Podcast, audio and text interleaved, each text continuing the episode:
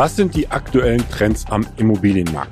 Steigen die Preise weiter in dem, in dem Maße, wie es die letzten Jahre äh, gestiegen ist? Oder sehen wir eine Stagnation? Sehen wir in einzelnen Teilmärkten vielleicht sogar rückgängige Preise? Wie entwickeln sich die Mieten? Das bespreche ich heute mit Christian Steinke. Christian ist Director für Businesskunden bei Pricehubble, einem Unternehmen, die auf statistische Art und Weise äh, einen ja, einen, einen sehr guten Näherungswert eines Marktpreises ermitteln. Ähm, das schauen wir uns an und äh, wir wollen uns dabei nicht auf ein Gefühl verlassen oder auf äh, Medien. Ähm, äh, Berichterstattung, wo gesagt wird, die Preise steigen unaufhörlich weiter oder ähm, in den nächsten Jahren ist mit großen Dämpfern zu rechnen, äh, sondern wir schauen uns das Ganze ähm, ja mit Zahlen unterlegt einmal an. Im weiteren Verlauf des Gespräches ähm, schauen wir uns auch einmal Möglichkeiten ähm, einer Preisersteinschätzung an, also wie man so vorgehen kann, wenn man jetzt Anfänger ist, sich an den Immobilienmarkt mal rantastet oder verschiedene Standorte ähm, sich einmal anschaut. Der Immokation Podcast. Lerne Immobilien. Herzlich willkommen, Christian. Ich freue mich, dass du heute Zeit gefunden hast. Danke, Alex. Ja, freue mich auch, dass ich hier sein kann. Immer wieder schön mit äh, dir oder euch von Immocation zu sprechen und auch hier mal über Erfahrungen und vor allem auch Trends am Markt zu sprechen. Wir haben schon vor einiger Zeit schon mal ein Interview gemacht mit den beiden Geschäftsführern von PriceHubble, wo wir im Detail auf die Herleitung der Preise eingehen, also auch auf die, ähm, die, die, die statistische Herleitung des Ganzen. Ähm, da wollen wir heute, ähm, ich sag mal, nicht so tief drauf eingehen. Aber Christian, vielleicht kannst du mit ein paar Sätzen Priceable einmal vorstellen für die Zuhörer und Zuschauer, äh, die das noch nicht kennen oder davon noch nicht gehört haben. Ja, wie Alex schon gesagt hat, es ist leider nicht immer ganz so einfach vorzustellen, was Priceable im Detail macht. Aber sehr einfach gesagt haben wir einen Algorithmus entwickelt, also ein Machine Learning, basierend auf äh, unendlich vielen Daten rund um die Wohnimmobilie, was in der Lage ist, Wohnimmobilien Adress- sowie Etagen genau auf den statistisch wahrscheinlichsten Markt- sowie Mietpreis einzuschätzen. Mhm. Und äh, damit seid ihr jetzt äh, wie lange schon am Markt? Mittlerweile haben wir das fünfjährige Jubiläum mhm. gefeiert. Also ja. wir sind jetzt im sechsten aktiven Jahr. In Deutschland sind wir seit, oh Gott, ich müsste lügen, dreieinhalb Jahren circa aktiv tätig. Mhm. Und ähm, im Zuge dessen beschäftigt ihr euch natürlich auch mit den Daten, habt Zugriff auf viele Daten, sammelt Daten, aggregiert die Daten und lasst die sozusagen von der Maschine aus ähm, ja nicht nur bewerten, sondern auch, auch weiterentwickeln selbst, um dann eben zu den, ähm, ja, zu den statistischen äh, Daten einfach zu kommen. Jetzt äh, freue ich mich, dass wir eben auch genau darüber sprechen können denn, und uns eben nicht von unserem Gefühl leiten lassen. Denn ähm, also ich beispielsweise, ich, ich schaue mir auch noch ähm, Wohnungen an in, in Metropolen, äh, du wahrscheinlich auch. Und da ist man ja doch durchaus noch geneigt anzunehmen, dass die Preise ähm, durchaus noch weiter durch die Decke gehen, wenn man sich das eine oder andere Objekt anschaut, zumindest von den Angebotspreisen her. Und äh, genau auf dieses Gefühl wollen wir uns aber nicht verlassen. Äh, und wir schauen jetzt einfach mal in die Daten rein. Ähm, Christian, welche Trends ähm, stellst du oder stellt ihr bei Price Hubble denn aktuell fest? Ist es ähm, tatsächlich noch so, dass, dass die Preise weiter unaufhörlich steigen? Die einfachste Antwort darauf wäre wahrscheinlich die medial beliebteste Ja. Die Sektkorken knallen weiterhin in der Immobilienbranche, um mal einen nicht ganz so unbekannten Dozenten zu zitieren, äh, der das immer wieder gerne sagt. Äh, es ist nicht mehr ganz so ja, ganz so exponentiell, wie man es kennt aus der Vergangenheit. Und es ist auch nicht mehr flächendeckend so. Denn, wie du schon eingeleitet hast, äh, Preishubble beobachtet natürlich die Angebotspreise, aber auch die Transaktionspreise am Immobilienmarkt schon deutlich länger, auch als es uns aktiv am deutschen Markt gibt. Das ist schon, glaube ich, über fünf oder sechs Jahre jetzt, äh, wie wir den Markt beobachten müssen, um so gute Aussagen treffen zu können, wie wir es mittlerweile auch können. Und da sieht man natürlich Trends und Tendenzen, vor allen Dingen aber auch, die unterschiedlichen Tendenzen, die sich entwickelt haben. Also ja, Preissteigerung findet immer noch statt, aber hauptsächlich in Städten zwischen 14.000 und 30.000 Einwohnern und zwischen 85.000 und äh, 500.000 Einwohnern circa und typischerweise auch in Speckgürteln. Also jetzt mhm. lebe ich selber in so einem klassischen Speckgürtel in Bergheim, äh, kurz außerhalb von Köln. 25 Minuten, glaube ich, mit der S-Bahn braucht man zum Hauptbahnhof von hier, äh, wenn sie denn dann auch pünktlich fährt. Äh, ist eine super Lage, finde ich persönlich. Die Preise sind gerade auch gut am Steigen, das kann man auch wunderbar beobachten. Und das ist so eine typische Region, in der wir weiterhin den, den Anstieg der Preise beobachten können. Wohingegen Städte wie München, Frankfurt, Hamburg, Berlin, ja selbst kleinere Städte wie Freiburg mittlerweile sich eher seitwärts entwickeln preislich. Das heißt, die Kaufpreise können ab einem gewissen Moment nicht mehr so extrem steigen, wie wir es jetzt gewohnt sind. Ich glaube, wer München gerade den Markt beobachtet, wird bestätigen, dass man dort Angebotspreise über 10.000 Euro auf den Quadratmeter auch regelmäßig sieht und findet. Äh, das wird da auch sicherlich das kann ich bestätigen, ja. bezahlt. ja, ja, ich wette, du hast da auch schon ein paar Mal die Immobilien angeschaut. Also ich war zum Teil schockiert, wie hoch die Preise mittlerweile sind, aber das ist, das ist der Markt. Der hat sich da so entwickelt. Die Mieten können natürlich auch nicht ins Unermessliche steigen, das kennen wir. Es gibt äh, mittlerweile auch politische Ambitionen, die Mieten zu regulieren äh, in sehr vielen Gebieten Deutschlands. Und auch das spürt man natürlich am Markt. Also wer Quadratmeterpreise von 25 Euro ähm, gesehen hat zur Miete, der weiß, das ist nicht nach oben hin offen. Jetzt habe ich äh, im Vorfeld ein wenig auch in die Daten reingeschaut und einige Stichproben mal äh, gemacht und mir mal angeschaut, wie, wie hat sich das denn ähm, mit diesen Durchschnittspreisen entwickelt.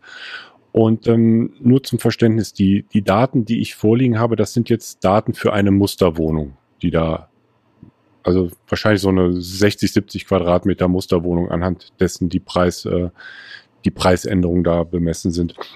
Und äh, die Stichproben also ich habe mir mal Köln angeschaut, ich habe mir jetzt auch ähm, den Rhein-Erft-Kreis auch angeschaut. Äh, wir, sind, wir sind quasi Nachbarn. Ich, ich komme aus Erftstadt und Bergheim ist, ist nicht so weit entfernt davon. Also auch äh, kann ich bestätigen, ja, im Speckgürtel.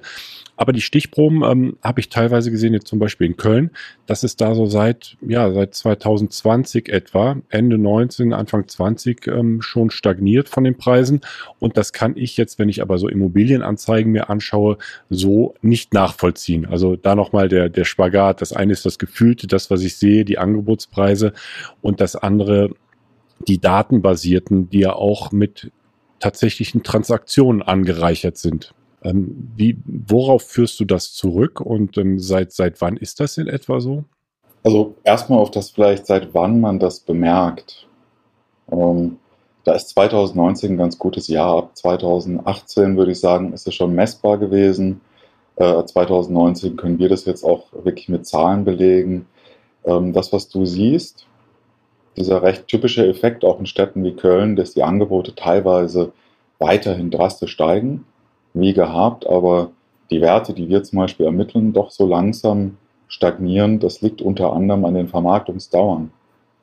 Das heißt, wenn man sieht, dass die Vermarktungsdauer entsprechend steigt äh, in einer Region, die Bevölkerungsdichte nicht zunimmt, äh, eventuell sogar abnimmt, dann muss man davon ausgehen, dass die Preise, die aktuell abgerufen werden am Markt, also die Angebotspreise, wahrscheinlich zu hoch sind und nachverhandelt werden. Dementsprechend lange sind dann auch Angebote wieder am Markt. Das mag nicht immer ganz so auf den ersten Blick ersichtlich sein. Daher hilft es, dass wir natürlich Unmengen an Daten auswerten. Es sind Millionen an Angebote, die da täglich bewertet werden von uns, äh, betrachtet werden, mit denen man dann auch solche Aussagen treffen kann. Wenn ich jetzt äh, in den Immobilien Scout oder in die Immowelt gehe und mir dort äh, Köln, Löwenich anschaue, werde ich im besten Fall im Verkauf bei Wohnungen bis 70 Quadratmeter eine dreistellige Zahl an Angeboten finden und das sind auch schon gute Zeiten. Das heißt, ähm, von eurer Datengrundlage sehen wir da in den, in den Metropolen, in den, in, ich sag mal, den, den A-Standorten, ähm, natürlich mit Ausnahmen. Es gibt immer wieder die, die Standorte, die weiterhin, äh, ja, weiterhin diesen Preisanstieg äh, verzeichnen. Aber grundsätzlich kann man da schon sehen, dass es da eher eine, eine Stagnation gerade ist. Also es ist jetzt noch keine, keine Umkehr, sondern ähm, eher eine Stagnation gerade. So ein bisschen durchatmen am Markt mal. Ja, wir nennen es eine Seitwärtsbewegung. Ich würde es keine komplette Stagnation nennen, bin ich auch ganz mhm. ehrlich, weil die Preise sich ja trotzdem noch weiterhin positiv in den meisten Regionen entwickeln. Also selbst in der Münchner Innenstadt haben wir immer noch eine positive Preisprognose. Ja. Insofern ich, sage ich mal etwas seitwärts. Hm. Das ist neutraler ausgedrückt und trifft es wahrscheinlich etwas besser, denn ich kann mir nicht vorstellen, dass wir in den nächsten zwei Jahren schon ähm, den, die Spitze des Eisbergs erreicht haben und auch wirklich in A-Lagen, in, in, Kernregionen ähm, einen Abschwung, einen starken sehen werden. Ja. Das ist aber nur eine rein persönliche Meinung. Ja. Jetzt ähm, hast du eben hervorgehoben, dass ähm, durchaus noch große Preisanstiege auch zu verzeichnen sind, aber eher jetzt in den Städten, in den Kleinstädten oder sag, sagen wir mal 15 bis, was hat's, 15 bis 30.000 Einwohner in etwa. Und dann, was war das andere, 75 bis 500.000 Einwohner in diesen Städten.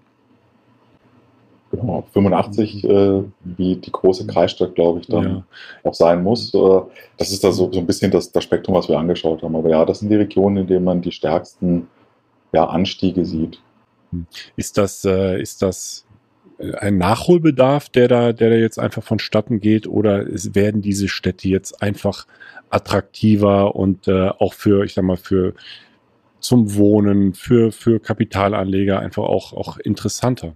Ich denke, es ist ein Zusammenwirken von vielen Faktoren, muss man ganz offen sagen. Äh, wenn man sich das Münchner Umland anschaut, das kennt, glaube ich, jeder, wie sich da die Preise in den letzten Jahren entwickelt haben. Das waren Preisexplosionen, die man sich kaum vorstellen könnte, was natürlich darauf zurückzuführen war, dass München Stadt selber auch immer teurer wurde. Ganz ähnlich ist es jetzt in den Kreisen, in denen wir diese Anstiege auch sehen. Also ich glaube, in unserer Studie verweisen wir explizit auf Düren. Mhm. Düren ist im, ich nenne es mal Speckgürtel von Aachen, ein wunderschöner Kreis an der holländischen Grenze hier im Rheinland, ähm, ist sehr stark im Kommen, hat eine extrem hohe Renditeerwartung äh, schlicht und ergreifend, weil hier eine positive Bevölkerungsentwicklung stattfindet, aber auch die Infrastruktur vor Ort dementsprechend angepasst wird. Und das, das merkt man, äh, das ist auch ganz wichtig, äh, bedeutet nämlich auch, dass Landkreise, die von der, von der reinen Mietrenditbetrachtung sehr gut aussehen, wie zum Beispiel Gera, Dessau, Rosslau oder Rechioer Land, die alle über 10 Prozent auf dem Papier haben, ähm, schneiden dann doch Standorte wie Düren, Harburg, Kleve, Heinsberg besser ab in der Investmentbetrachtung, weil wir hier noch eine positive Bevölkerungsentwicklung sehen und eine positive Entwicklung der Infrastruktur. Aber natürlich auch eine extreme Preisentwicklung in der, in der A-Lage oder B-Lage, ähm, die jetzt äh, an diesen Kreis angeschlossen ist. Also bei Düren haben wir natürlich einen Preisanstieg in Aachen, äh, in Köln, in Mönchengladbach, in Dortmund und in Düsseldorf, da steigen überall die Preise. Insofern ist es nicht so ja, unnatürlich, dass die Gebiete außenrum auch in den Preisen steigen. Mhm. Und ähm, diese, diese Preisanstiege oder die, die, die Preise für Wohnimmobilien ähm, lässt man oder, oder kann man da nochmal differenzieren zwischen Einfamilienhaus, Mehrfamilienhaus und Wohnung oder ist das alles zusammengefasst unter Wohnimmobilien? Nein, wir differenzieren da in der Betrachtung. Also wir haben angefangen mit den Bestandswohnungen logischerweise in der Betrachtung. Da ist die Preissteigerung in Gemeinden, Vororten, Speckgürteln, also in den Gebieten, die ich gerade genannt habe, am stärksten. Ähm, da sehen wir auch die Entwicklung in den Großstädten am, am flachsten oder am, am stärksten abflachen aktuell. Äh, Im Bereich Neubau, da erreichen wir auch im ländlichen Bereich jetzt immer mehr eine also sehr schwer zu beschreiben, gefühlt eine logarithmische Kurve. Ich hoffe, da kann jeder ein bisschen was mit anfangen. Also die Kurve flacht äh, so langsam ab. Im Bereich der Einfamilienhäuser im Bestand äh, sowie aber auch im Neubau ist die Preissteigerung in Vororten, Gemeinden und Co.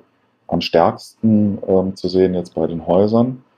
Äh, im, im, innerstädtischen Bereich wachsen sie aber im Verhältnis zur, zur Wohnung natürlich auch sehr stark, ist aber auch ein bisschen selbsterklärend. Einfamilienhäuser in, in Großstädten sind doch eher die Seltenheit. Hm. Ist vielleicht auch ähm, mit einem generellen Trend zu erklären, ähm, dass vielleicht schon Städte ein bisschen rausgehen jetzt in, in, ja, in, in den Speckgürtel hinein, wo wir jetzt ja auch beide äh, uns niedergelassen haben und dann da äh, vielleicht schon ein Häuschen mit Garten dann der Wohnung vorziehen. Das würde ich sofort unterschreiben. Also wir hatten uns ja ganz am Anfang ein bisschen auf die Frage, die Trends am Immobilienmarkt anhand von Zahlen und Daten unterhalten. Ähm, da kann man auch Erfahrungswerte ein bisschen mit reinnehmen. Ich selber komme aus der Psychologie ursprünglich, das heißt, mich interessiert da der Mensch auch noch ein bisschen. wie tickt denn der Mensch heutzutage. Und auch da sehen wir schon einen Wandel, äh, dass man doch eher jetzt gerade auf Lebens- und Wohnqualität achtet, immer mehr.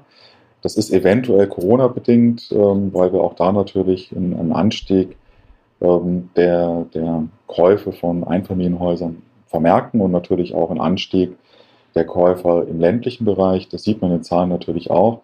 Also der Effekt, ist, aber, der Effekt ist messbar, tatsächlich. Mhm. Ja. Ja, definitiv. Also das mhm. kann man in, in, den Angeboten sehen, aber auch in den Transaktionen. Ähm, sicherlich auch in den Preisentwicklungen in den Gebieten, wie ich vorhin schon erwähnt habe, äh, wo sie ja am stärksten zu sehen ist äh, in diesen Speckgürtelgebieten. Das ist korreliert und das hat sicherlich damit zu tun, dass Menschen doch jetzt eher das Häuschen suchen mit Garten, äh, mit mehr Wohnraum für finanzierbare Preise. Muss man ja auch sagen, nicht jeder kann sich eine Finanzierung von anderthalb Millionen leisten, wie man es halt doch jetzt in München machen müsste, um sich dort, würde ich mal behaupten, über 100 Quadratmeter Wohnraum zu leisten. Ja. Und jetzt äh, möchte ich doch mal eine, eine persönliche, subjektive Frage stellen, mal weg von den Daten. Äh, glaubst du, dieser Trend wird anhalten? Also dieser, diese Bewegung in die Speckgürtel und die Angleichung der Speckgürtel vielleicht an, an Preisniveaus in den, in den Metropolen? Ja, ja. Also meine persönliche Meinung ist ja, liegt vielleicht auch im Alter, vielleicht bin ich da auch nicht der äh, beste Repräsentant. Äh, wenn man so in seine Mit-30er geht, denkt man schon eher darüber nach, ich brauche jetzt etwas mehr Wohnraum, etwas mehr Freiraum für mich persönlich. Ich muss nicht unbedingt in fünf Minuten an der nächsten Kneipe sein oder mit den Freunden nochmal irgendwie ein Fußballspiel gucken können. Ich glaube, dass das passiert schon, aber auch bei Jüngeren, denn daher kommt von mir dieses Gefühl, ich, ich höre das jetzt von Altbekannten von mir, äh, ich höre das aus der alten Heimat von Studenten, dass sie sagen, naja, die Wohnung hier in der Innenstadt, das ist mir langsam alles zu teuer da will ich doch lieber in der Natur leben, ein bisschen mehr Platz für mich haben und dank Internet, dank Zoom und Co. kann man das meiste ja doch auch von zu Hause aus machen. Mhm. Ja, de de denke ich auch. Und äh, ich, ich muss sagen, ich, ich fühle mich auch wohl jetzt ein bisschen raus. Ich, ich muss sagen, ich, vermisse das, das Stadtleben schon. Also ich vermisse meinen 24-Stunden-Kiosk, zu dem ich da immer gehen konnte, meine Pizzeria, äh, die ganzen Restaurants und so, das, das vermisse ich schon. Aber ich bin auch so froh, diese, diese ganze Hektik, diesen ganzen Lärm einfach nicht mehr zu haben und einfach draußen im Grün zu sein. Und ja, gerade im Speckgürtel, man ist ja auch relativ schnell dann auch in der Stadt wieder drin. Ja, absolut. Also da bin ich ganz bei dir. Vor allen Dingen, äh, du, du, sprichst gerade an mit einem weinenden Auge, ähm, betrachte ich immer wieder das, das, Stadtleben, weil es war doch schon schön. Das ist schon ein ganz anderes Leben als hier ja. jetzt im, im, kleinen, feinen Bergheim, wo man dann halt doch deutlich weniger Menschen auf der Straße sieht. Hm. Ja, also äh, insbesondere ne, das, das ganze kulturelle Angebot, dass, dass man ja gerne annehmen kann und das ja angeboten wird. Also das, das macht die Städte ja einfach weiterhin auch attraktiv. Ähm, das, äh, das Schöne ist, wir haben im, im Vorgespräch und auch ähm, als wir uns kennengelernt haben, äh, ist eigentlich so das Schöne, dass man ja den, den Job auch mit seiner Leidenschaft verbinden kann. Also du bist ja auch Immobilieninvestor, du, du schaust dich auch um und äh, von daher hast du ja auch irgendwann mal angefangen, dich über den Immobilienmarkt zu informieren. Wie sind die Preise? Wie kommt man zu einer ersten Preiseinschätzung, zu einer Grobeinschätzung? Ähm, ich auch vor, vor Jahren äh, angefangen und auch mich irgendwie rangenähert an Standorte, wie kriege ich eine Preiseinschätzung hin. Ähm, welche Möglichkeiten gibt es denn, sich, sage ich mal, an Preise heranzutasten? Also wenn ich sage, wir möchten mal rausfinden, in einem bestimmten Viertel in Köln oder in einem bestimmten Viertel in, ähm, in, in Heinsberg oder eben in einem Speckgürtel. Wie kann man sich dem Ganzen nähern? Ich sag mal jetzt, ohne auf kostenpflichtige Tools auszuweichen. Also der, einfache ähm, Interessent, der einfach sich über Immobilien informiert, der sagt, eine Wohnimmobilie, eine vermietete Wohnimmobilie oder eben ein Eigenheim, das, das kommt für mich in Betracht. Äh, ich weiß aber gar nicht, wie ich anfangen kann. Wie, wie kann man sich dem Ganzen so nähern? Oder wie bist du vorgegangen am Anfang, als es Price Double noch nicht gab? Ja, das ist eigentlich eine super, super Frage, das von der Seite aus zu betrachten. Heutzutage würde ich sagen, es gibt doch sehr viele kleine Helferlein draußen. Ähm, ich glaube, es ist heutzutage doch deutlich einfacher, einen Immobilienwert zu finden, wie, sagen wir mal, vor fünf Jahren. Ähm, vor fünf Jahren hatte ich selber das Thema auch immer wieder sehr aktiv. Äh, ich habe damals für ein Family Office gearbeitet, als Berater hauptsächlich. Und da ging es ganz häufig um Immobilientransaktionen. Ich hatte immer das gleiche Problem. Woher kriege ich einen verlässlichen Wert? Nicht den Wert, den mir der Makler auf sein Exposé schreibt, sondern einen Wert, mit dem ich mich gut fühle, mit dem ich auch zur Bank gehen kann und vor allen Dingen auch in dem Fall zu meinem Auftraggeber und sagen kann, ja, das passt, das können wir hier bieten. Und ich bin damals, glaube ich, oftmals sehr weit gegangen, weil ich habe oft vor Ort dann, dann ja andere Immobilienunternehmer angerufen und habe direkt nachgefragt, was würdest du in der Lage so zahlen? Ganz ehrlich, die Aussagen, die man da kriegt, waren super. Das waren äh, Sachkundige aus der Region, die sich echt perfekt auskennen. Aber auch das waren reine über den Daumen gepeilte Baucheinschätzungen, weil sie kannten das Objekt ja nicht. Ich habe ja nie genau gesagt, um welches Objekt es geht. Ich habe mal gesagt, du, da die Ecke in etwa. Äh, wenn du jetzt Gerb nimmst, also ich hier Ecke bei der Kuba, was würdest du da für eine Wohnimmobilie zahlen? Und dann kriegt man halt einen über den Daumen gepeilt Wert. Ich selbst bin dann immer noch mal auf die Plattform gegangen. Auch damals gab es schon ImmoScout, äh, Immowelt, Immonet, wie sie alle hießen. Ich glaube, damals sogar noch Kaleido und äh, eBay gab es, glaube ich, noch nicht. Dann haben wir da einfach mal die erstbesten Angebote rausgesucht, die zumindest vom Baujahr her passen. Also etwa vergleichbare um, Angebote zu schauen, wie werden vergleichbare Angebote äh, im Preis bemessen, ja. Ja, genau. Da habe ich dann, glaube ich, wie viele heute auch noch machen, äh, und damals hat es ImmoScout mir nicht automatisiert ausgegeben, äh, die, ja, den Mittelwert genommen. So habe die Extremen selber rausgenommen, wo ich selber beim Angebot schon gesehen habe, gut, da hat jemand einen Fantasiepreis reingegeben oder okay, da steht Zwangsversteigerung oder Erbpacht. Die kann man natürlich direkt mit rausnehmen. Ähm, aber so aus den, den halbwegs plausiblen habe ich den Mittelwert gebildet. Mhm. Fürs gute Gefühl hat das eigentlich auch immer gereicht. Mhm. Also das, das kann ich nur bestätigen. Also ich bin da auch dann über, ähm, ich weiß nicht, ist es, Home Day ist jetzt kein Konkurrent eigentlich von euch. Es ist ja eigentlich ein anderes Geschäftsmodell, ne? oder würdest du die als Konkurrent bezeichnen? Ja, nein, nein, also Home Day entwickelt keinen AVM, wie wir es gemacht mhm. haben. Die sind ein digitaler Makler ja. äh, mit tollen Helferlein, aber mhm. das ist kein Wettbewerber von uns ich finde halt auf, auf Homeday kriegt man auch eine, eine gute Ersteinschätzung, eine grobe Ersteinschätzung. Die Daten sind äh, teilweise ein bisschen hinterher, ist, ist mein Gefühl. Ähm, aber ähm, um erstmal einen guten, man, man kann dort die Adresse eingeben, man sieht das Viertel, man kriegt eine Einschätzung, was ist da eine erzielbare Miete, was ist eine, äh, ein Erziel oder was ist der Quadratmeterpreis, der da im Durchschnitt gezahlt wird. Ich glaube, ist auch hergeleitet zum Großteil aus, aus Angebotspreisen äh, über atlas.immobilien-scout, da kann man auch Adressen eingeben, kriegt man auch erste Einschätzungen. Aber um das Ganze dann äh, zu verfeinern, ähm, kann ich nur bestätigen, Gespräche mit, mit, ja, mit Marktexperten, mit, mit Maklern, ähm, selbst wenn man äh, mal auf einer Besichtigung ist und mit dem Makler einfach ins Gespräch kommt. Wie schätzt du denn diese Region hier ein? Wie schätzt du diesen Straßenzug ein? Die kennen sich ja gut aus, genau in diesem Ort oder dort, wo sie, wo sie ihre, ähm, ihre Objekte haben. Und äh, ja, was, was, ich sag mal so, jetzt zumindest in den letzten Jahren wirklich eine gute Möglichkeit ist es, äh, sich zu vernetzen auf ähm, in Immobiliengruppen, in, in Stammtischen, wo einfach auch viele Leute sind, mit denen man sich wunderbar austauschen kann. Aber das sind so aus, auch aus meiner Sicht gute Möglichkeiten, erstmal eine, eine Einschätzung zu bekommen über Standorte, über Viertel und äh, auch wir von, von Immocation, wir haben auch ein, ein Standort-Tool, äh, wo wir zumindest über verschiedenste Regionen von oben einfach mal drauf gucken, ähm, wie interessant sind eigentlich diese Orte, was ähm, von, von der Mietrendite, von den, ähm, von den Kaufpreisen, aber eben auch angereichert mit, mit Daten zur Bevölkerungsentwicklung und ähm, wie aussichtsreich sind die eigentlich. Also das ähm, so als ja, Konvolut einfach an Möglichkeiten, die man schon hat, um sich erstmal eine Ersteinschätzung einzuholen. Und dann, äh, du hast es eben gesagt, es gibt dann hier und dort gibt es noch kleine Helferlein, äh, mit denen man dann durchaus, ich sag mal, zum einen sehr zeitsparend und zum anderen aber auch sehr konkret ähm, auch Objekte bewerten kann.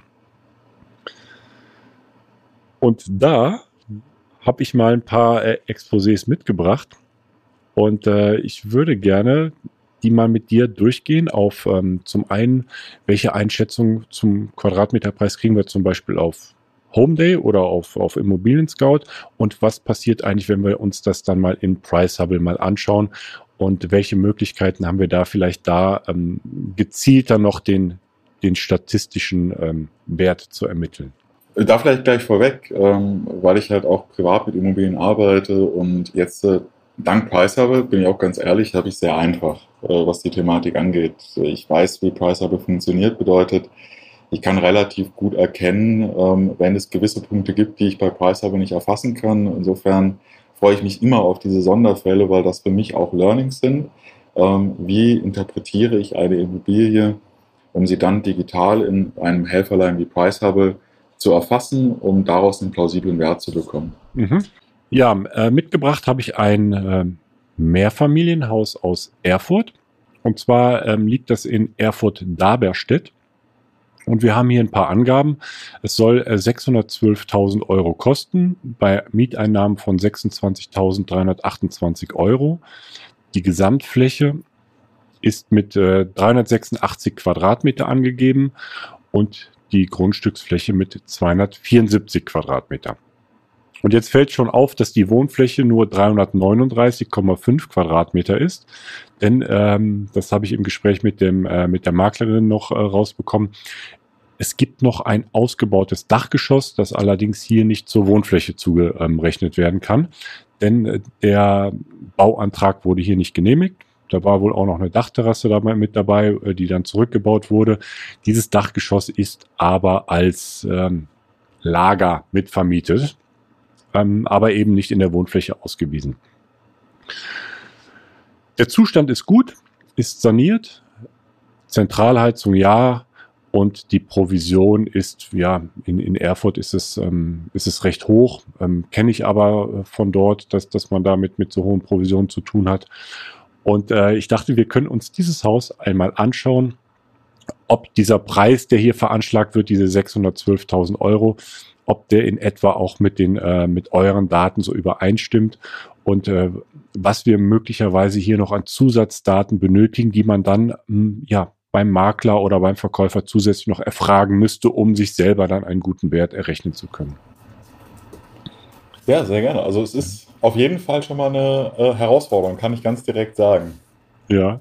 Also schon alleine mit dem, mit dem ausgebauten Dachstuhl, der als Lager vermietet wird, wie man das bewerten kann, weiß ich nicht. Bin ich mal mhm. sehr gespannt.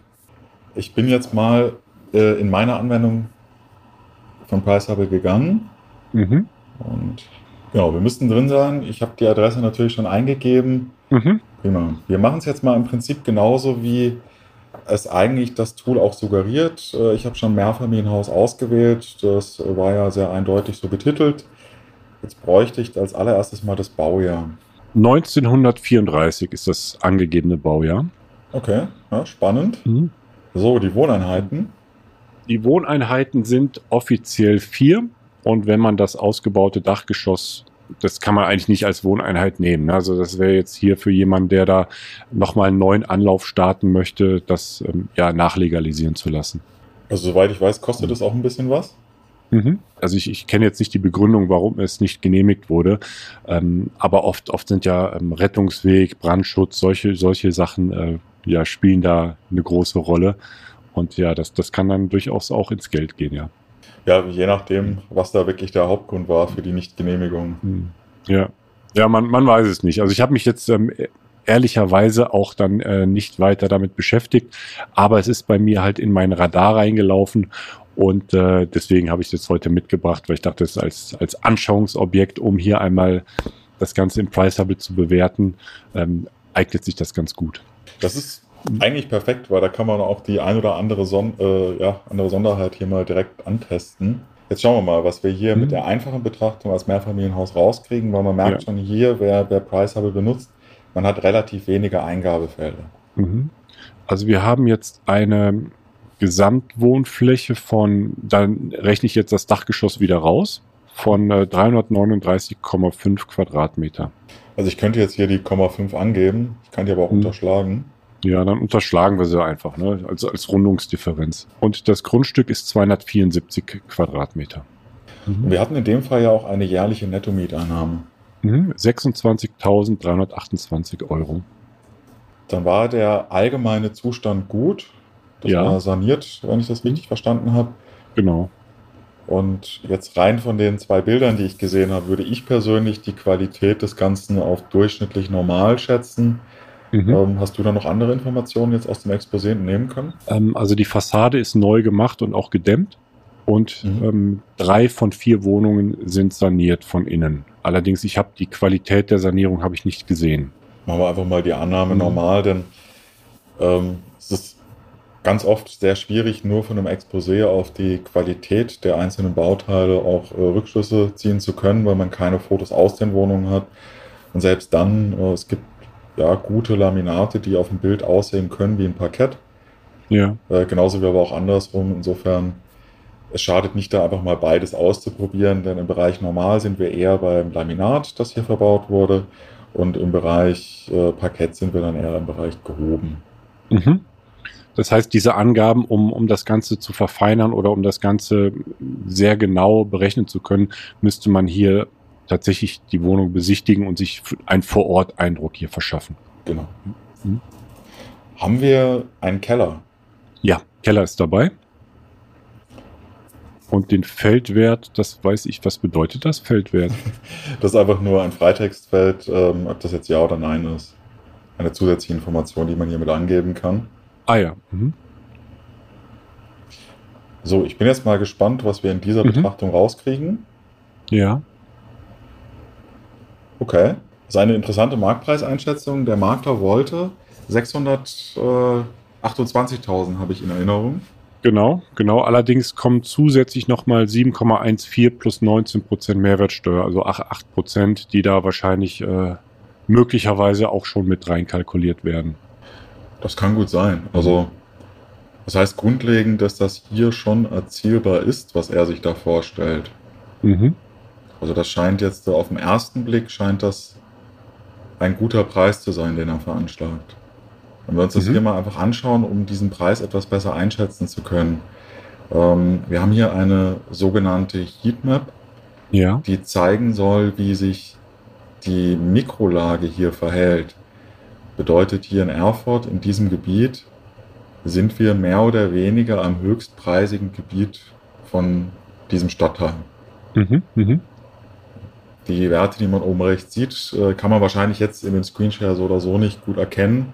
Ähm, darf man auch nicht berücksichtigen. Das sind Werte, die sich anhand einer Standardimmobilie ergeben. Bedeutet, wenn ich hier eine Wohnung, Baujahr 1990, 100 Quadratmeter platziere mit durchschnittlichem Standard, wären das die Preiselemente, in denen sie wahrscheinlich hier dann einzuschätzen wären. Je nachdem, auf welcher Etage sie liegen, ähm, gibt es dann auch nochmal Unterschiede. Mhm. Und man kann ja jetzt auch recht gut damit spielen, wenn man, wenn man den, ähm, ja, den, den Zustand des Gebäudes nochmal hebt, was sich das dann, wie sich das im Preis nochmal auswirken würde. Also sozusagen den, den Wert, den man noch entwickeln kann in dem Ganzen. Genau, schauen wir einfach mal, was. Mhm. Ja, ich mach's mal im Mehrfamilienhaus etwas schwierig, aber behaupten wir einfach mal, wir renovieren nochmal hier drin. Okay, das, mhm. das ist sportlich. Ich habe an der Netto-Mieteinnahme nichts verändert. Ja. Er springt trotzdem deutlich nach oben hier im Wert. Das sind fast 200.000 mehr. Das ist ein Haufen Geld. Ja. Ich weiß nicht, hast du, hast du die Immobilie gesehen? Ähm, nein, also ich bin nicht zur Besichtigung hingegangen. Also ich habe mich im, im Vorfeld ähm, schon intensiv ähm, damit beschäftigt, ähm, mehrere Telefonate geführt, aber letztlich habe ich dann ähm, doch Abstand genommen, weil ich, ähm, das sind bei mir aber einfach andere Gründe. Also ich, es, es hat sich schon sehr interessant, ähm, war es schon, aber wie gesagt, mein, mein Job bei Immocation jetzt gerade, der, der lässt es eigentlich nicht zu, dass ich parallel noch äh, weitere Aktivitäten in dieser Richtung da ähm, mache und deswegen habe ich dann auch Abstand von genommen.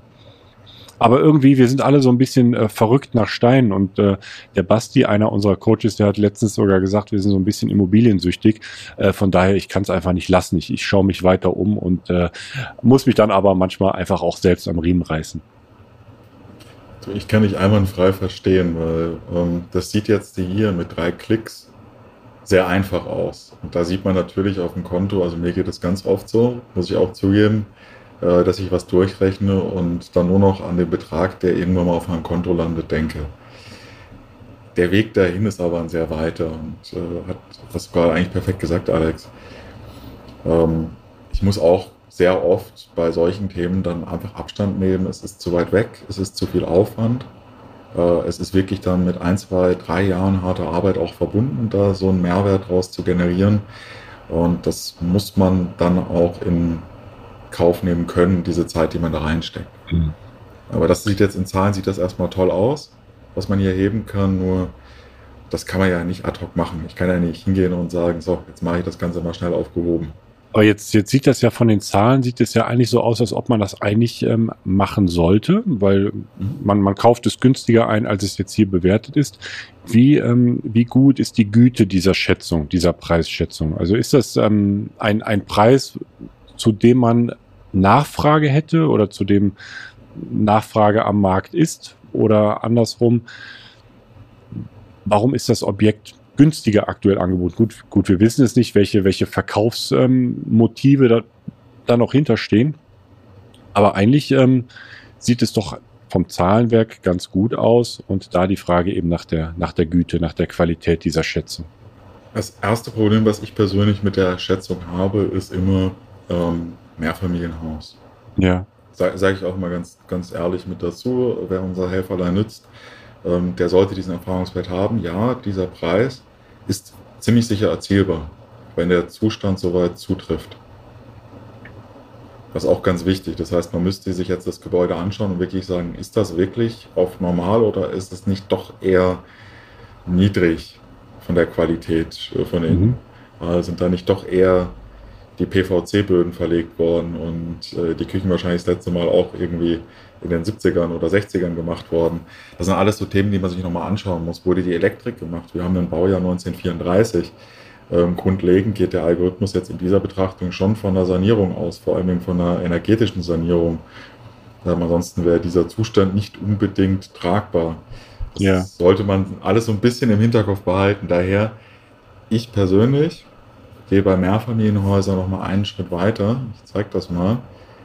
Jeder, der einen Zugang hat, könnte das jetzt auch übers Editieren machen. Ich erstelle lieber mal eine zweite.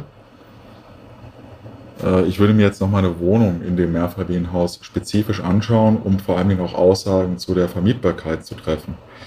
Denn wenn ich mir ein Mehrfamilienhaus anschaue, ähm, auch wenn ich jetzt gerade so ein bisschen einen fixen Flipfall durchgespielt haben. Mhm. Ähm, das ist nicht mein äh, Anwendungsfall. Ich kaufe für den Bestand. Ich möchte die dann langfristig vermieten und entwickeln. Bedeutet für mich ist ganz wichtig, kann ich das Ding überhaupt vermieten und wenn ja, für welchen Preis? Und ist da eventuell sogar noch Luft nach oben? Oder mhm. ist das mhm. der Grund, wieso der Markt da etwas weniger will? Ja. Mhm. Sollen wir uns eine Wohnung mal rausnehmen aus dem, aus dem Haus oder willst du jetzt mit, ähm, ja, mit, mit Musterdaten arbeiten?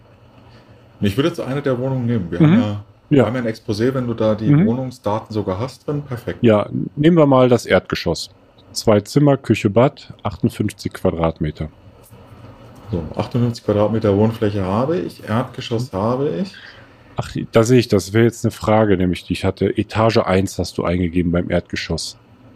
Mhm. Das ist ähm, also nicht Etage 0, sondern Etage 1 in der Betrachtungsweise. Und das erste OG wäre dann 2. Genau, also es ist mhm. kontraintuitiv, ähm, mhm. wenn man es sich so betrachtet, wie wir in Deutschland die Stockwerke uns, glaube ich, anschauen, äh, mit EG, erstes OG, zweites OG. Äh, da haben wir es so ein bisschen im Namen, erstes Obergeschoss.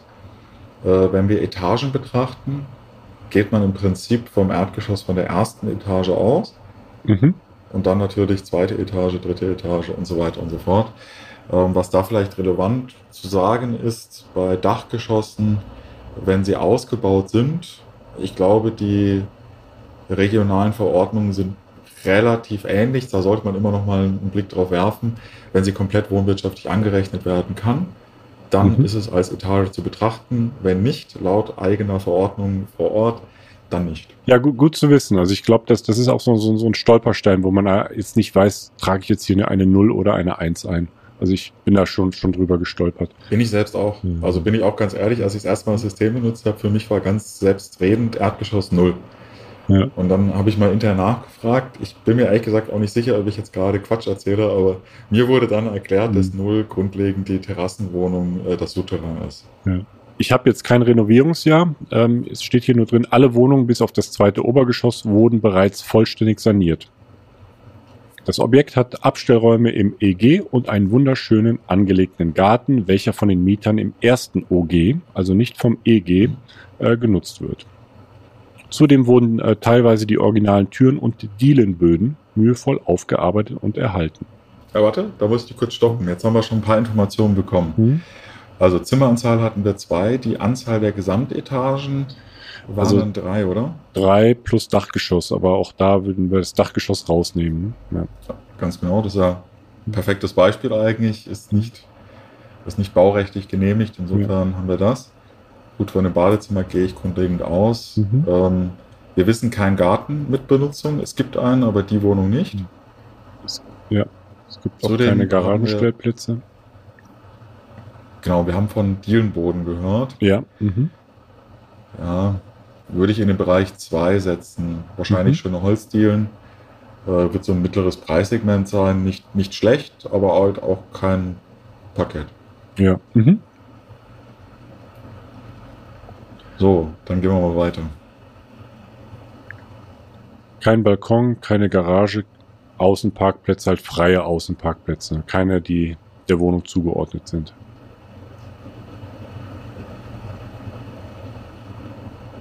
Prima, dann Mhm. äh, vielleicht kurz zur Erklärung. Ich habe hier Renovierungsjahr 2010 reingepackt. Ähm, das Exposé sagt, sind saniert. Ich gehe nicht davon aus, dass die jetzt 2020 oder 2021 gemacht wurden. Ähm, ich gehe einfach mal davon aus, dass die in den letzten äh, 10, 15 Jahren gemacht wurden und behaupte 2010 ist nicht ganz schlecht. Ich weiß nicht, was du Mhm. davon hältst. Welch macht es große Unterschiede? Also in der in dem Preis, der letztlich rauskommt, ob es 2010 oder 2015 gemacht wurde. Also wenn ich mache es tatsächlich auch so, wenn ich nicht weiß, wann die Sanierung stattgefunden hat, einfach um mich zu nähern, äh, gehe ich auch immer von 2010 aus.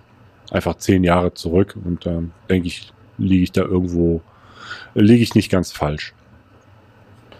Ja, und im Detail, es kann einen sehr großen Unterschied machen. Es kann einen marginalen Unterschied machen. Ähm, mehr kann man dazu eigentlich nicht sagen, es ist Mhm. dynamisch, denn wir, ich persönlich in der Region weiß so oder so nicht, äh, welches Renovierungsjahr äh, mit welchen Gesetzgebungen irgendwo verbunden war und was es dann im Endeffekt auch für die Wohnung bedeutet. Mhm. Ähm, Der Algorithmus weiß das im Endeffekt, bedeutet, da kann schon sein, dass ein Unterschied zwischen 2010, 2014, 2020 ist.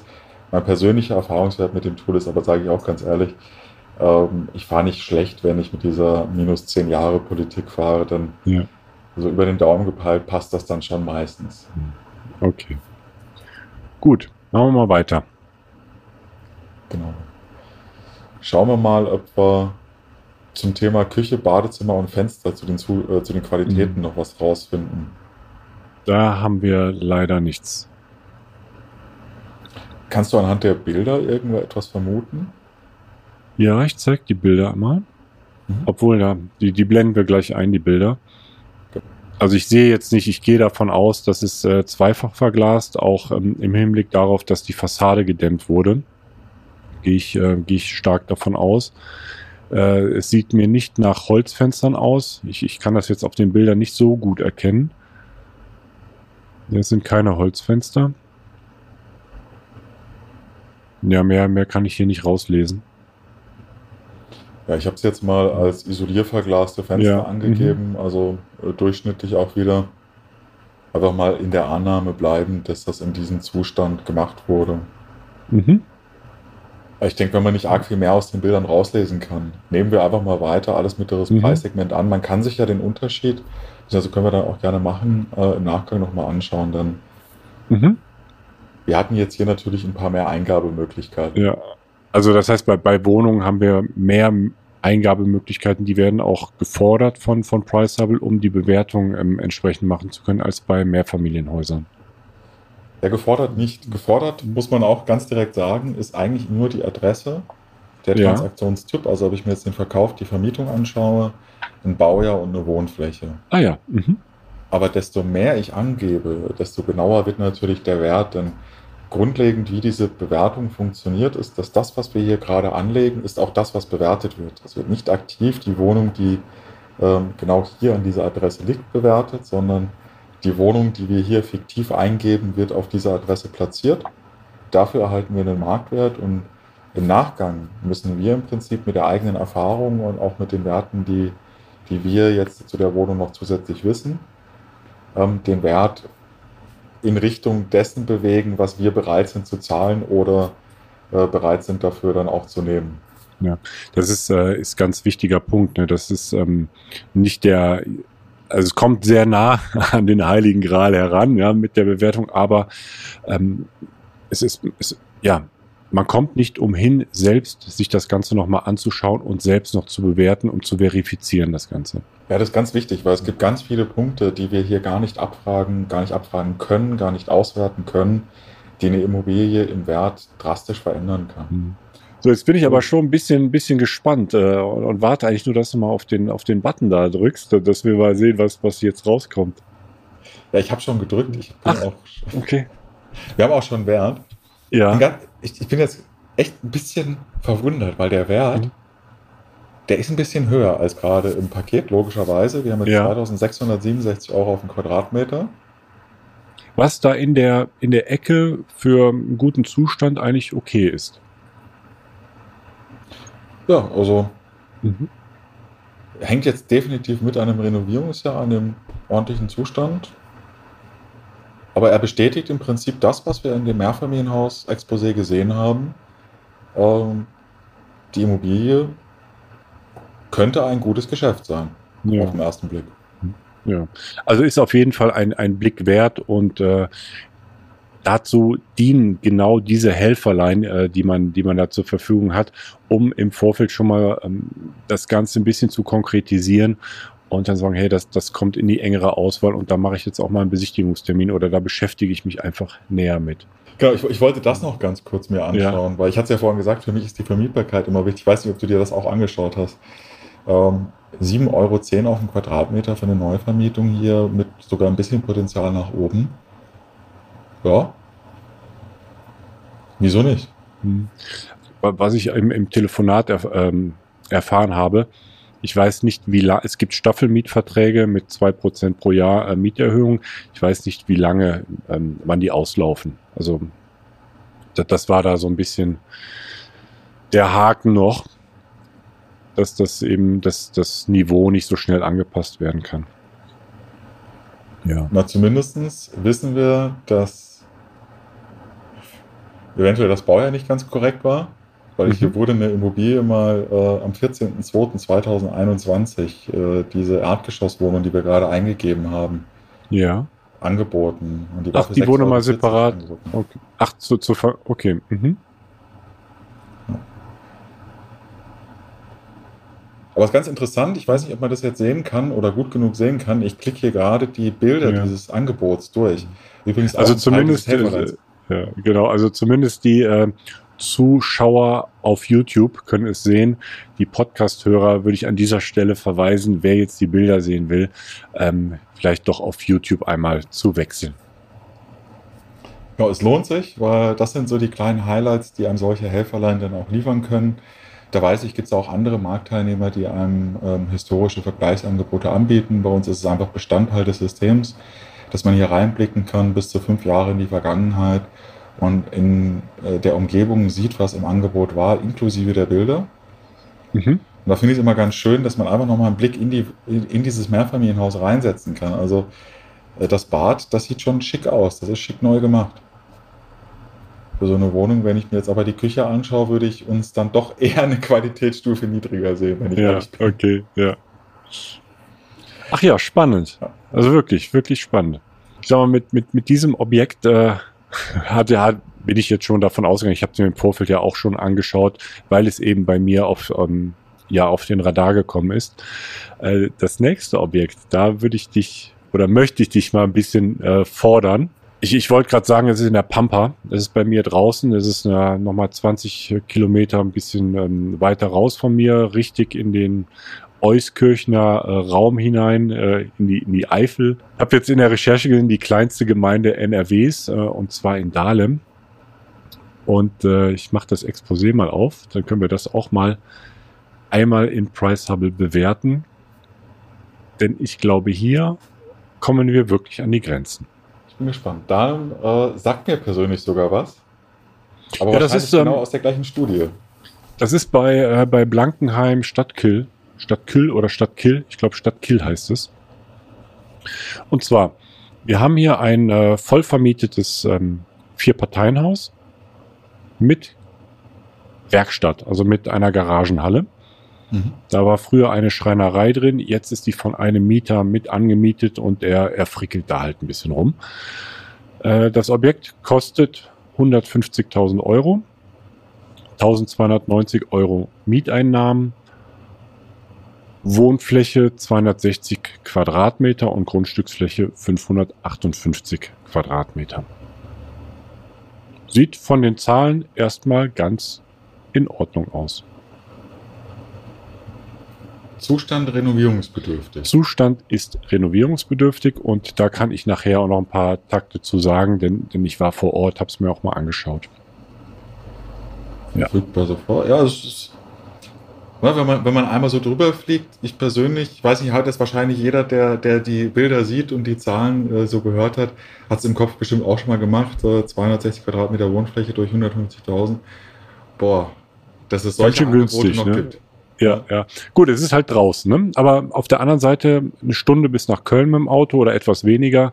Ähm, eine Stunde bis nach Trier und dann halt die kleineren Ortschaften äh, drumherum. Aber es ist wirklich, ähm, es ist wirklich draußen, ne? Ja, ist halt, Hm. ist halt genau das, was wir vorhin äh, erwähnt hatten. Also das ist schon nicht mal mehr ein C-Standort. Das würde man ja wahrscheinlich, äh, man mag es mir, man mag es mir nicht verübeln, ein Z-Standort nennen.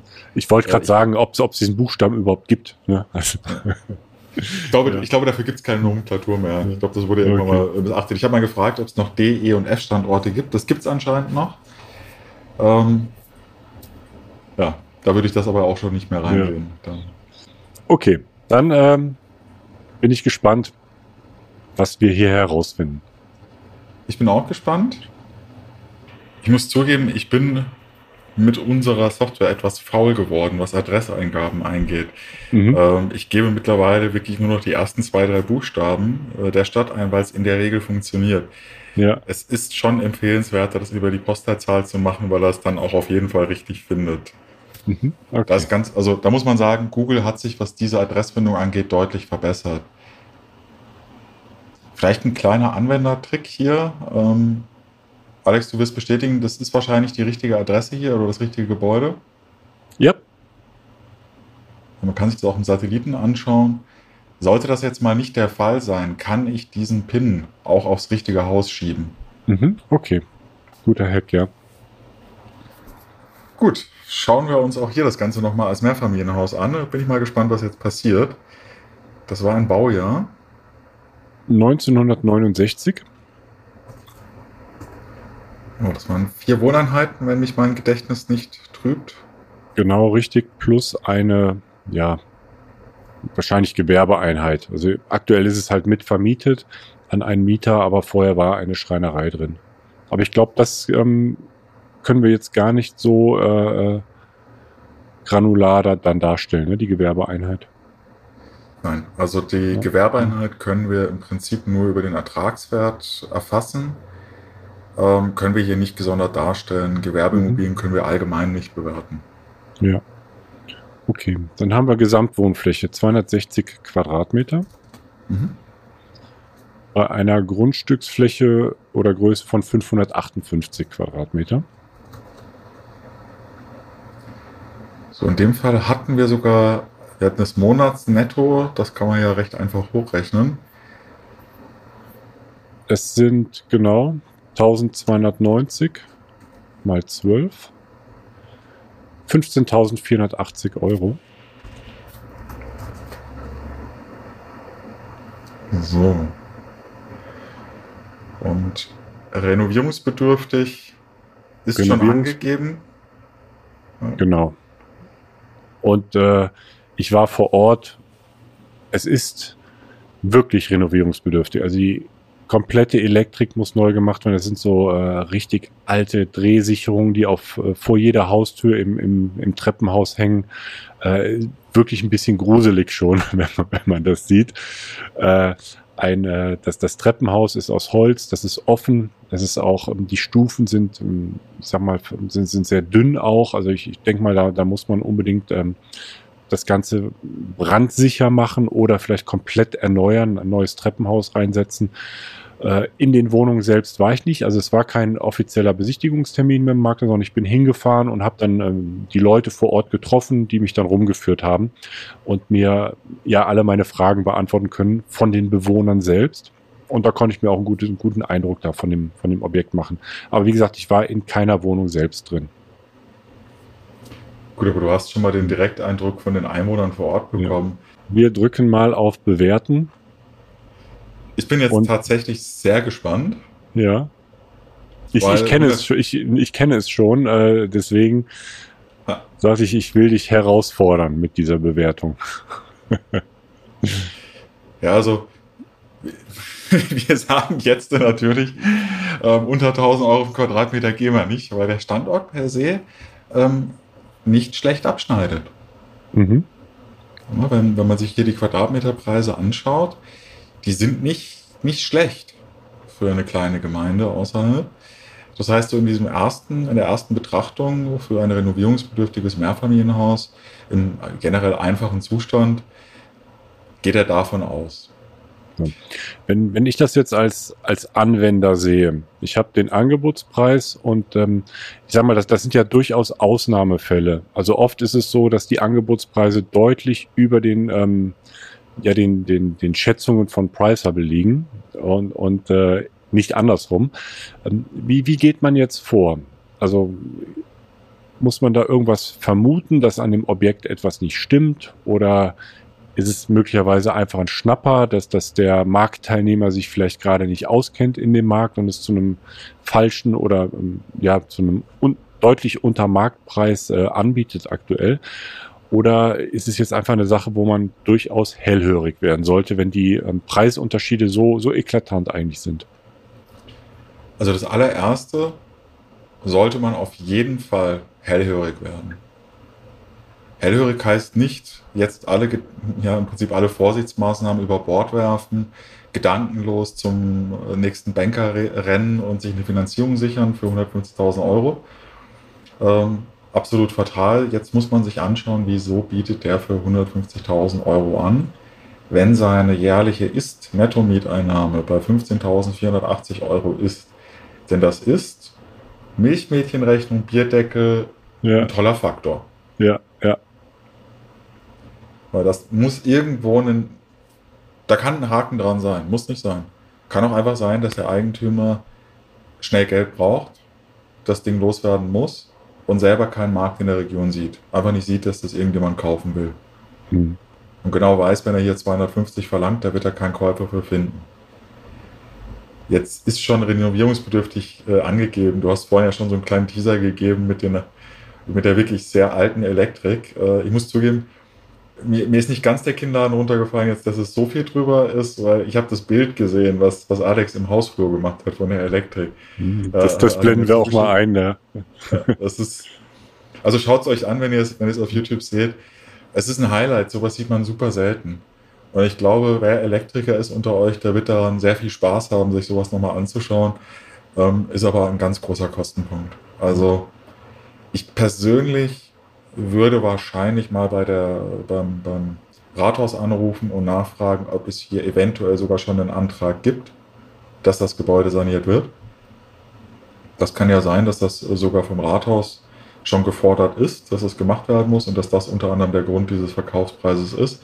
Dann muss man hier mit hohen Kosten rechnen, damit das Ganze auf einen äh, normalen Zustand kommt.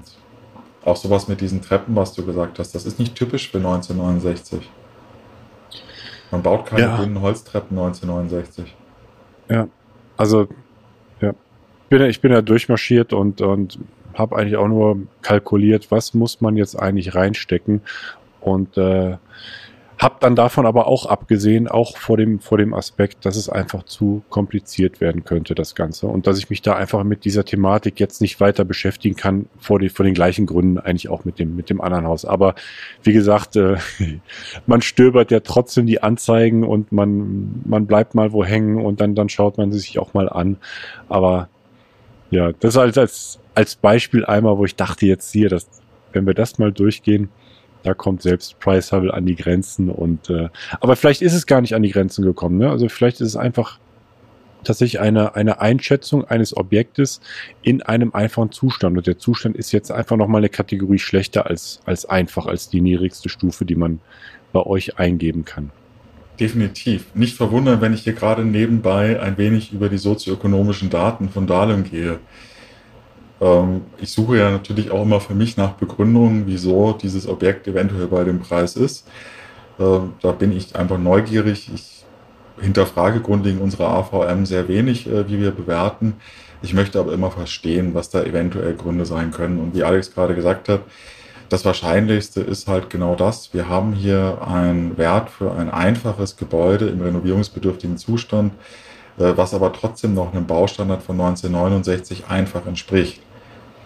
Das muss nicht der Supermassivbau sein, aber ich gehe schon zumindest von, wenn es Holztreppen sind, dann von breiten und äh, mit Steinflur oder mit Betonflur äh, verstärkten Treppen aus oder zumindest auch eine etwas neueren Elektrik. Mhm. Das sind so die Standards, die ich in ja. den 60, End-60ern erwartet hätte. Ja, ja. Also was, was die Bewohner mir auch gesagt haben, ist sehr hellhörig. Also man hört, wenn sich die Nachbarn streiten oder wenn die Musik läuft. Ja, das kommt noch hinzu. Ist wahrscheinlich wirklich Substandard. Äh, was man hier aber definitiv erkennen kann, ist, wenn man hier mit recht wenig Mehraufwand als den, den man eh betreiben muss, rangeht, wird man hier wahrscheinlich gutes Geld mitmachen können. Also auch eine, ich sag mal, ein, ein Objekt nicht für, nicht für den Anfänger geeignet wahrscheinlich, aber für jemanden, der einfach entsprechende Handwerker auch an der Hand hat, der weiß, wie man so vorgeht, wie man da ähm, entsprechend etwas entwickeln kann, der sich in der Region auch auskennt und weiß, wie, wie kriege ich das vermietet, welche, welche Möglichkeiten äh, habe ich dort, einfach, dass ich da ja, ich sag mal, längeren Leerstand eigentlich auch vermeiden kann. Ja. Fest eigentlich perfekt zusammen. Also das ist vielleicht das gute Schlu Schlusswort für solche Sonderimmobilien, äh, auch in solchen Regionen. Äh, es sind definitiv keine Anfängerobjekte. Das ist ganz klar. Wenn man sich jetzt mit Tools wie Priceable anschaut, dann ist das verlässlichste, was man sich anschauen sollte, das, was ich jetzt gerade eigentlich auch mache, nämlich den Zustand nach einer Renovierung oder eventuell in einem Normalzustand, um zu wissen, was für ein Potenzial steckt dahinter. Ähm, und das sollte natürlich dann das auserkorene Ziel des Profis vor Ort sein. Und am Ende des Tages äh, für so etwas, ich glaube, das Netzwerk macht es dann wieder aus. Wenn ich die Handwerker vor Ort habe, wenn ich im Prinzip da geringe Kosten habe, auch geringen Aufwand habe, weil die Erfahrung schon da ist, dann ist sowas ja, ein sehr schöner Einstieg oder ein sehr schöner Kapital. Bringer. Ja, sehr schön. Christian, vielen Dank für die, für die Einführung jetzt im, im dritten Teil, äh, dass wir so intensiv äh, uns das Ganze auch im Price Hubble anschauen konnten. Äh, ja, hat mich gefreut, war sehr spannend und äh, vielen Dank und hoffentlich bis zum nächsten Mal. Vielen Dank dir auch, Alex. Ich freue mich auf die nächsten Gespräche und demnächst dann auch mal wieder bei Kaffee oder Bier in Person hier in der Ecke. Ja, sehr gerne.